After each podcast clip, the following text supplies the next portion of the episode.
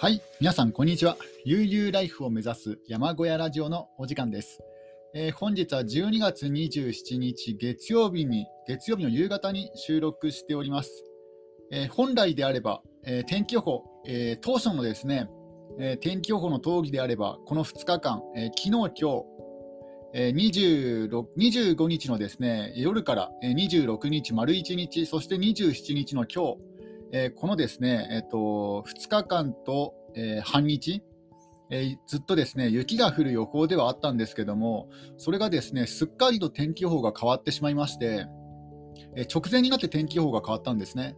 えーでほとんど、えー雪が、えー積もっていない状況になっております。えー昨晩は少しですね雪が降ったんですけども、えーそれでも、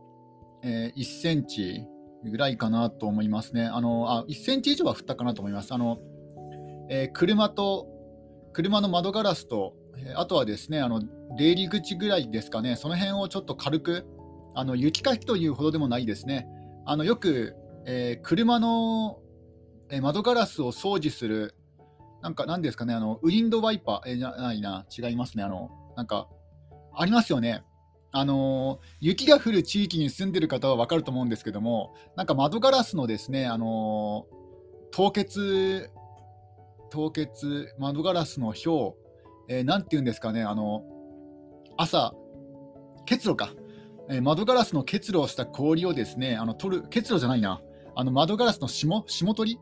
えー霜取りの道具とかがあるので、本当にあれでサクッとね、あの雪をかいたぐらいで、ああとですね、あのウッドデッキの屋根が、これがですねあのほとんど角度がなかったんですね、ほとんど角度をつけなかったんですよ。あの山小屋は三角形の屋根で、えー雪が簡単に落ちてくれるから、えー屋根の雪かきは今のところしたことがないんですけども、ただですね、あのウッドデッキの屋根の方はですね、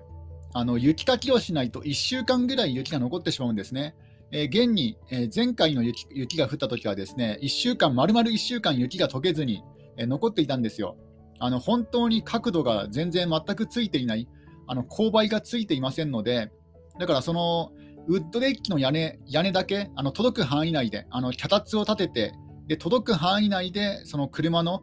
窓ガラスを掃除するための道具を使ってですね、あのまあ、ちょっとだけ、えー落としました。まあ、そのぐらいですかね。もう道路の方はもう午前中のうちに完全に、雪がなくなってしまいましたね。で、車の方も午前中のうちに完全に雪が溶けてしまいまして、えそういうふうに溶けやすいところの雪はもう簡単に溶けてしまいましたね。で、山林の方もですね、だいぶ溶けて、あの平平坦平坦地だったりとか、あとはあの日当たりのいいところはもう完全に溶けてしまいましたね。え残ってるところは、え日陰の部分とか、あの斜面とか、あとは田んぼとかですよね、あの自分の土地の相向かいにある田んぼとか畑とか、えーそういうところは雪がですね多少残ってるところもありますけども、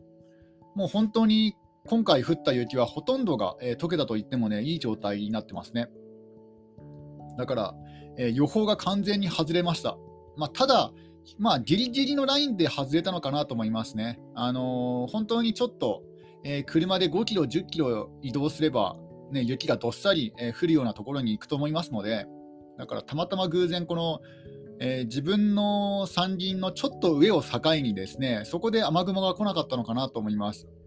えーただですね、これ予測できたかというと、まあ、ちょっとね、あの気にな気になってはいたんですよね。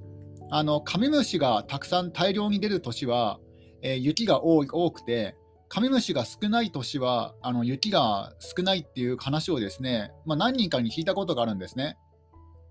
えで実際にですね、あの今年カメムシが極端に少なかったんですよ。まあ、今年今年少ないというか、まあ、去年と今年しか、ね、あの体験していないから、まだまだ引っ越しして1年ちょっとですので、だから去年に比べて今年は圧倒的に少なかったんですよ。なので、あの去年も雪がそんな多くなかったんですよね。でにもかかわらず、今年はそれよりもさらに、えーね、カメムシが少ないので、だから、まあ、そういうこともあって、車がですね、車ノーマルタイヤのままっていうのもあるんですけど、で現にですね、あの今のところ、え本当に、えーね、1日、2日で溶けるような雪しか、えー降っておりません。うんまあ、あの買い物に行くときにですね、まあ、一部峠道を通ったりするときがあるので、そういうときにですねあのアイスバーンになっているところはあるっちゃあるんですけども、まあ、でもそれを気をつける気をつければ、まああの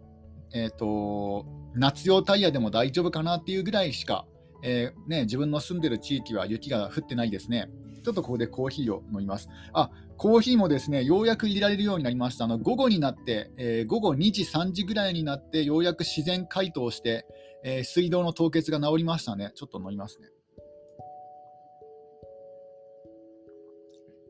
いや、水道凍結治った直後にですね、あの、アマゾンの宅配便の方がやってきて、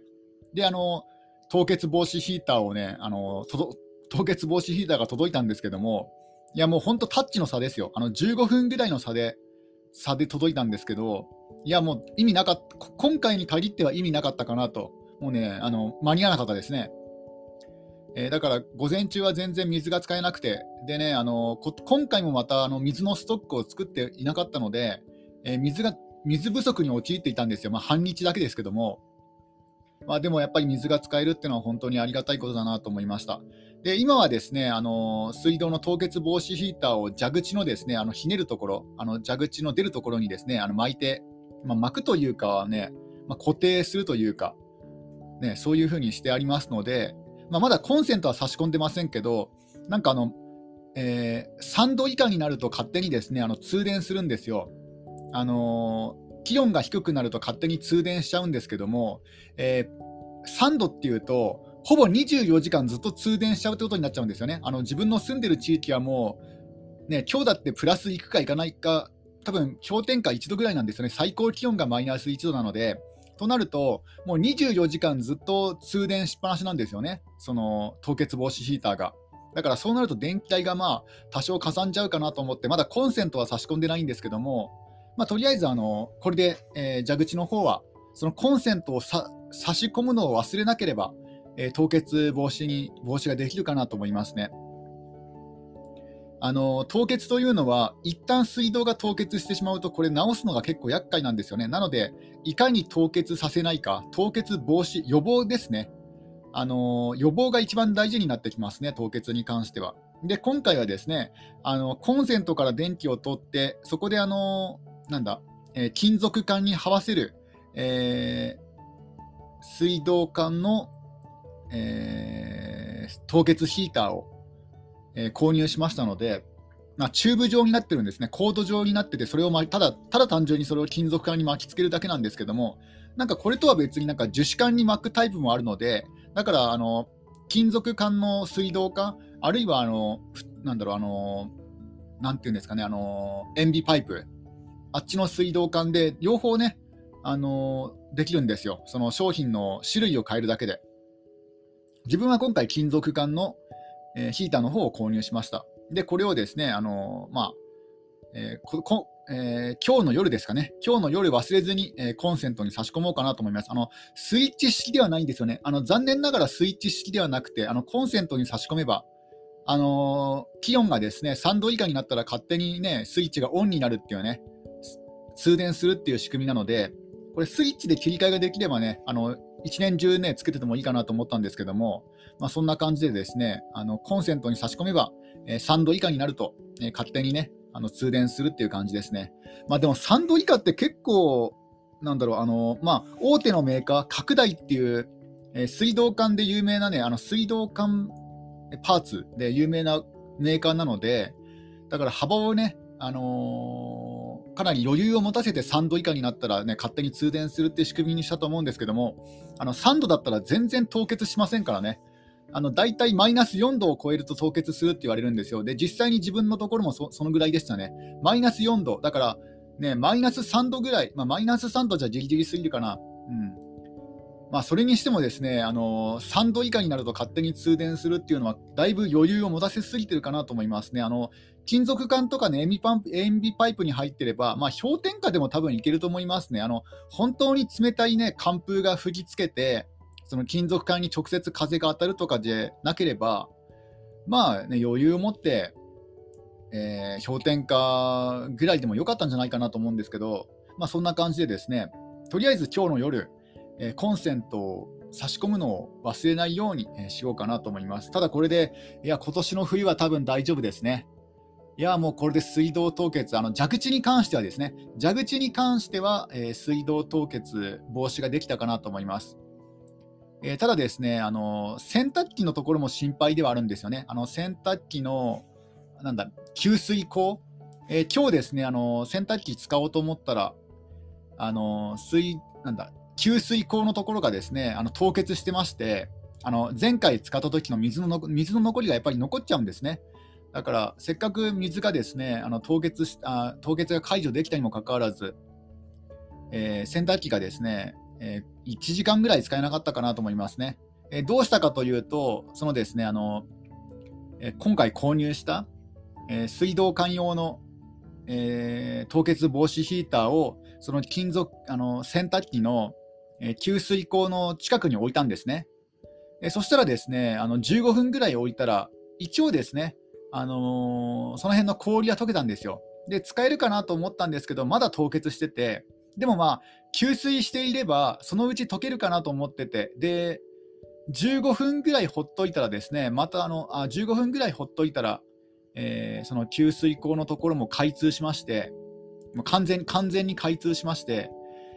えー、なんとか、えー、洗濯することが、えー、できました。てか、今、今やってます。てか、今ね、あの洗濯すると、30分、40分ぐらいぐらいかかるじゃないですか。その時間に今収録してるっていう感じですね。ちょっとここでコーヒーを飲みます。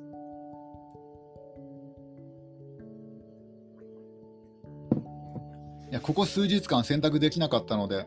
えー、洗濯が溜まってしまいましたね。というか、まあまあいいや、まあいいや。えっ、ー、と、えー、でですね、で凍結の方はそんな感じで、まあ、今シーズンは、えー、今年のシーズンはもう凍結に悩まされることはないかなと思いますね。まあ、洗濯機とか、あとは別のね、ところの水回りは心配ではあるんですけども、まあでも、大丈夫かなと、えー、思います。えー、できればね、去年買っとくべきでしたね。あの去年、あの凍結してあのシャワーが壊れてしまったんですよ。せっかくヤフオクで、えー、シャワールームを簡易シャワールームを購入したにもかかわらず、えー、シャワーがですね、まあ、シャワーあのシャワー本体にも水が残っちゃうじゃないですか、その水残った水が凍結して、凍結すると、ね、膨張しますので、それであのシャワー本体が破裂してしまったっていうね、亀裂が入ってしまったっていう、でもう使えなくなってしまったっていうね、そういうことがあったんですよ。えー、だからですね、そういう時にも凍結防止ヒーターつけとけばよかったなと、えー、ね、思いました。まあ、多少電気代はかさんでしまいますけども、まあもうそれは必要経費かなと。あのね、山山で暮らすには必要経費かなと思いましたね。あとはあれですね、山小屋暮らしであの厳しいのは、やっぱり湿度ですかね、湿気。あの東京がね、湿度10%とかでニュースになってましたけども、今日、えー、自分の山林、朝起きて、えー、除湿機を回したら、え、安定の85%でしたね。え、85%もありましたよ。まあ、これはあの灯油ファンヒーターを使っているために、あの灯油ファンヒーター使うと、なんか、ね、水分が出るらしくて、なんか湿気湿気も高まるらしいんですよね。そういうこともあるから湿度が高いのかもしれないですけども、もともと山林だと、やっぱり山全体が湿気を含んでますので、やっぱ湿度は結構高いかなと思います。もう除湿機は、これは非術品かなと思いますね、山小屋暮らしで。あるいは本当に基礎を高くするか。理想は2メートルぐらいですかね。基礎を2メートルぐらい高くすれば、まあ、よくあの崖物件とかあるじゃないですか崖。崖の別荘、崖に作られた別荘とか。本当にね、あのぐらいじゃないと無理なんじゃないかな。あの湿気から完全に逃れるにはそのぐらいないとダメなんじゃないかなと思いましたね。だから、えー、次はですねあのトイレ小屋を作ろうと思うんですけども、トイレ小屋に関しては、えー、悩んでますね。あの1メートルにするか2メートルにするか。まああの木材の関係で、えー、2x4 材の規格がですねもう決まっていまして、まあ、これが182センチなんですよね。だからその182センチをそのまま使うか、あるいはその半分で半分にカットして、え、91センチで合わせるかっていうのが一番コスパがいい方法なんですよね。あの基礎高を91センチにするか、あるいは182センチにするかっていうのが一番コスパがいいね、あの高さなんですけども、基礎高なんですけども、だから150センチとか結構、あの一番もったいないやり方かもしれないですね。あの基礎の高さを150センチにするとか、その分余分のね、余分に木をね、あのカットして、そのカットした部分が、ね、もなんか使い勝手が悪いじゃないですか、30センチぐらいの木材が、半端も半端な木材が出てしまうのは。だから、えー、91センチなら91センチで統一するか、え、182センチなら182センチで統一するかっていうね、そういうもう木材の規格に合わせた方が一番コストパフォーマンスがね、あの良いですので、だからトイレ小屋182センチにしようかな、基礎高をちょっと基礎高めにしようかなと思ってるんですけども、ただね、あのトイレっちゃ別にねそこに住むわけじゃないから、基礎が低くてもいいっちゃいいんですよね。別に問題はないんですよ。えー、例えばね、多少、多少傾斜しててもね、あのー、多少水平が狂っていようが、ね、1、2度狂っていようが、そんなにね、影響はないんですよね。そこに住むわけ住むわけではないんですので、だから本来は、えー、山小屋自体をもっとね、しっかりした基礎にすればよかったかなと思います。湿気対策をね、完全に、えー、行行って。まあ、もうこれはもうしょうがないですので、えー、でなおかつね、新たに小屋を作る必要もないじゃないんですよね。あのもうこの今、12畳の山小屋に住んでるんですけども、まあ、12, 畳12畳あれば、まあ、特にですね問題はないかなと思います。えー、まあ、欲を言えばですねあの室内で全部の生活が完結できるようになったらいいなっていうのはありますけども、まあ、つまり山小屋の中にトイレを作って山小屋の中にお風呂を作るっていうねそのぐらいだったらねもう外の寒さにあの震えることもないのであとはヒートショックですよね。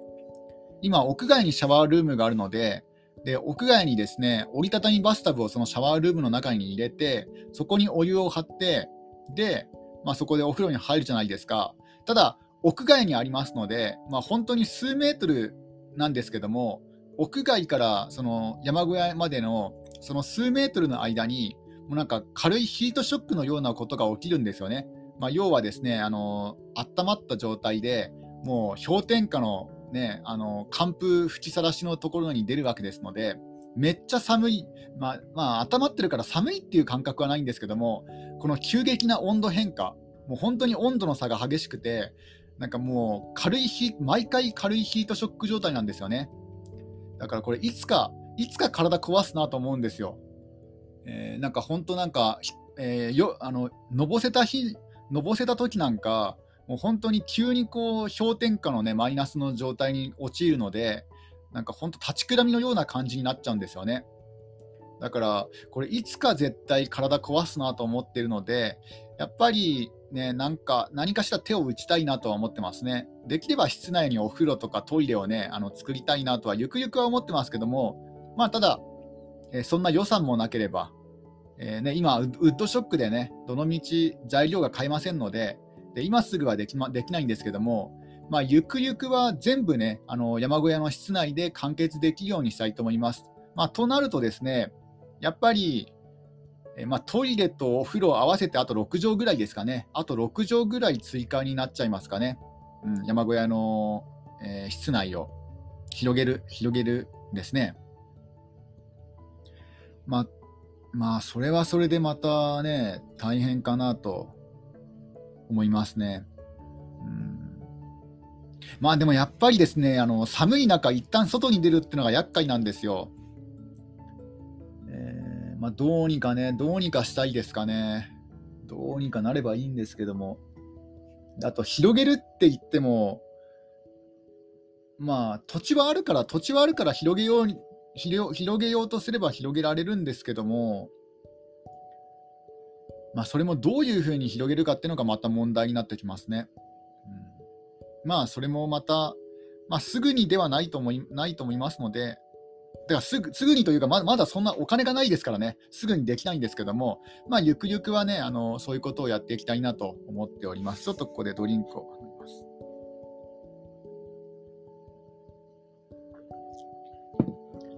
あとはですね、あのサバゲーキャンプ場の方ですね、えー、サバイバル、あのあサバまあまあ、あの施設キャンプ場ですね。えー、これはえー、まあ、ご存知ない方もいるかもしれませんけども、あのクラウドファンディングであのキャンプ場を作りたいという企画をやってやりまして、で6名の方からですねあの寄付を、寄付じゃなかったあの支援金をですねいただきいただいてで、その6名の方に、えー、キャンプ場の使用権を、使用券の使用チケット、割引チケットですね。割引チケットを、えー、送付送付し終えて、一応ですね、クラウドファンディングの方は、プロジェクトは、え、締め切って、で、終わったんですけども、で、その後はですね、どうなったかというと、まだ予約は1件も入ってないんですね。まあ、これは寒いからっていうのもあると思うんですけども、ひょっとしたらですね、まあ、自分がトイレをまだ完成させていないからかなっていうのもちょっとね、気になってるんですよね。まあ、厳密に言うとトイレ、自分が使っているトイレがあるから、トイレ使えるっちゃ使えるんですけども、まあ、とりあえずですね、その、うん、なんだろう、うん。まあ、そうですね、そういうそういうのはまだまだまだできていない、もうままだ完全にオープンできる状態ではないっていう感じなんですけども、ただ、あのえ雪を心配されてると思ったんですけど、今回、雪が全然少ないんですよね、断然少なくて、えー、去年に比べると。だから寒さにさえ強ければ、まあ、あと水が凍結してるっていうのもありますけど、あでも水の問題はもう今回、凍結防止ヒーターを購入したので、まあなんとかなるかなと思いますね。だから寒ささえ我慢できれば、まあ多分できると思うんですよね、キャンプ。だから、一応予定ではですね、1月1日から予約開始っていう風にして、えーね、あの支援者の方に、えー、メールを送ったんですけども、今のところは、えー、予約は1件も入っていないですね。ちょっとここでコーヒーを飲みます。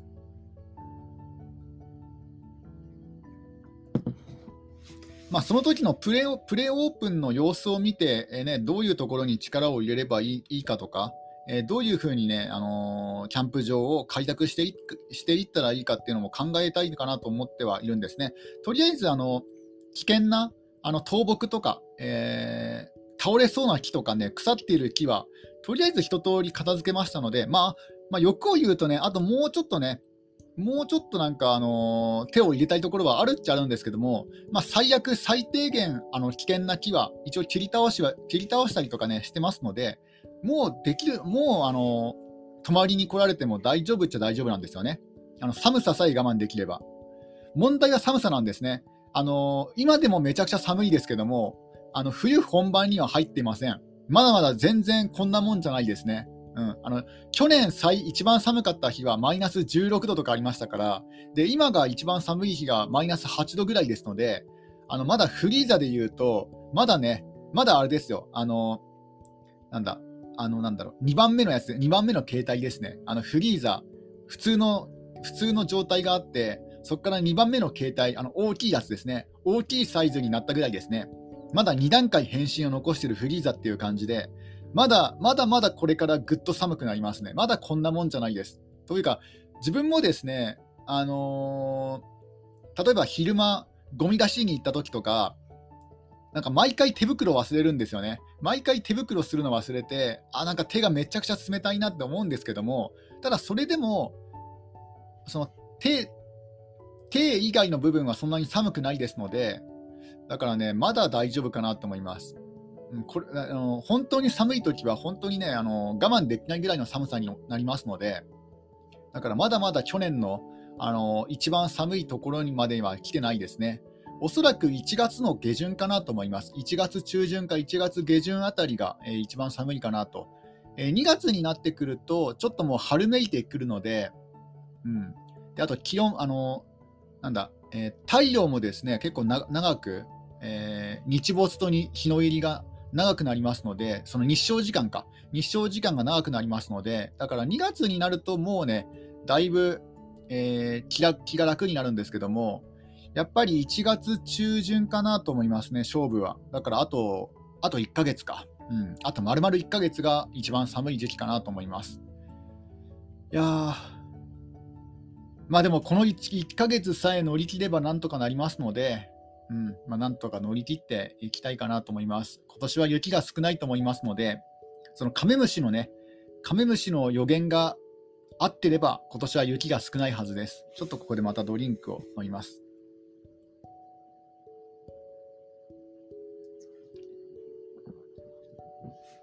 あと心配なのは鶏ですよね。あの以前、去年はですね3羽いたんですよ。鶏は 3, 鶏が3羽いたので、まあ、それぞれこう身を寄せ合ってね、耐えることもできたし、まあ、気持ち的にも多分精神的にもやっぱり他に仲間がいたから、ね、あの冬を越したと思うんですけども、今年ちょっと心配なんですよね。えまず心配事は、まずその1つが、その鶏が1羽しかいない。まあ、残りの2羽はですね野生動物に襲われたのか分かんないですけども、現場は見て見ていないんですけども、なんか行方不明になってしまったんですよ。まあ、おそらく天に、ね、襲われたんだと思うんですけども、で、えー、まあ、そうやって身をね、あの寒い時に身を寄せ合うことができないので、できないってことがまず一つありますよね、鶏の心配なところ。で、あとはですね、あの鶏の眠るところが変わったんですよ。なんか、今までは鶏小屋、あ去年はですね、あの小さい鶏小屋、まあ、小さいといっても、えー、畳1畳ぐらいのサイズはありましたけども、その鶏小屋で、でもう4方向全部ですね、あの板で、えー、区切られていて、あ板と金網ですね。で金網も金網のところもポリカーボネイトの波板であの冬場だけ、えー、締め切りましたので、だから空気がですね、まあ、ほとんど、まあ、隙間風が多少あったかもしれないですけども、まあ、ほとんど吹きさらしてはなかったんですよ。ところがですね、今回なんか、鶏がどうしてもなんか鶏小屋に戻んないんですよね。まあ、1羽になってからなのかわかんないですけども、なんか鶏が止まり木といって、えーと、横横に渡した木の枝あ、木の棒、木の棒というか、木の角材ですね、えー、角材で眠るようになってるんですね。まあ、本来、なんか鶏はそういうところで、ね、眠るらしいんですけども、で、えーまあ、一応ですね、その角材角横に横に渡してある角材のところはですねあのウッドデッキ、えー、鶏小屋の前にあるウッドデッキでで一応ですねあのその周りは、えー、ビニールカーテンで覆ってはいるんですね、まあ、でも多少隙間があったりとかあの鶏小屋に比べれば全然隙間風が多いんですよ。でなおかつやっぱり1羽しかいないってのがあって鶏がちょっと心配かなと。あの寒寒さに強いとはいえちょっとね、今年鶏どうしようかなと思ってるんですよね。えー、まあ、考えられるのはやっぱりあのポリカーボネイトの波板でもっと隙間をなくして、えー、まあ、隙間をなくしてやるっていうのが一番いいんですけども、え、隙間をなくせばなくすほど鶏の様子がですねあのこちらから観察できにくくなっちゃうんですよね。まあ、そのぐらいだそのぐらいなんですけどね。あのいくら透明のポリカーボネイトといっても、あの波板を張ってしまうと、鶏の姿が、まあ、ほとんどですね、様子が見られなくなっちゃうんですよね、まともに。あの鶏がいるなぐらいしか分からなくなっちゃうんですよ。まあでも、そうするしかないかなと思います。うん。まあ、まあ、なんとか隙間を埋めて、あの鶏に寒風がですね吹きさらしにならないように、えー、してあげたいかなと思います。あの他の動物と違って犬とか猫と違ってですねなんか布とか布とか毛布をかぶせるわけにはいかないんですよね。なんか鶏ってそういうのを嫌がっちゃうんですよ。なんかねあのー、よくわかんないんですよね。あの猫とか犬だったら多分毛布とかね、あのー、特に猫ちゃんとかね。猫ちゃんとかなんか毛布とか好きそうじゃないですか。あのこたつとかね。ところがなんか鶏ってなんかそういうなんかね、あの羽織るようなものをね、与えようと思ってもね、すぐにね、あの落としてしまったりとか、ね、あのなんか嫌がるのか分かんないですけども、うん、なんか全然ね、そっちの方に行かなかったりするんですよね。だから、やっぱりでき自分にできるのは、その隙間風を少しでもなくすっていうぐらいかなと思います。まあ、あとはこの山小屋は、えー、断熱材がですね、全く入っていないんですよ。入ってる入ってると言ってもあれですよ、あの、あのプチプチですよ。アマゾンの梱包材の、えー、宅急便、宅配便に使われる、あの、エア、エアパッキン、えっ、と、なんだろう、エアクッション、あの、プチプチなので、だから、すごい寒いんですよね。えー、今、今結構、えー、寒い状態でありますあの。日中はいいんですけども、日中は日が当たるからいいんですけれども、やっぱり日が暮れずと、まあ、今もう夕方4時過ぎていて、えー、日が暮れてきたんですけども、やっぱりですね、寒いですね。え、そのぐらいですかね、現状報告。まあ、とりあえず雪が積もらなかったのは良、えー、かったかなと、え、思います。えあとはですね、特に何か、えー、言いたいこと、まあ、伝えたいことはたくさんあるんですけども、その来年の抱負とか、えー、今年の反省とかまとめとか、まあ、そういうのに関してはまたね、え次回、えちゃんとまとめてから、えお伝えしたいかなと思います。まあ、今回はですね、全く何も決めずにこうね、収録、まあ、本来はあの大雪を実況しようかなと思ったんですけども、全く大雪が積もらなかったので、まあ、こういうですね、まあ、雑談配信になりました。えそれでは皆さん、今日も一日楽しんで行ってください。終わり。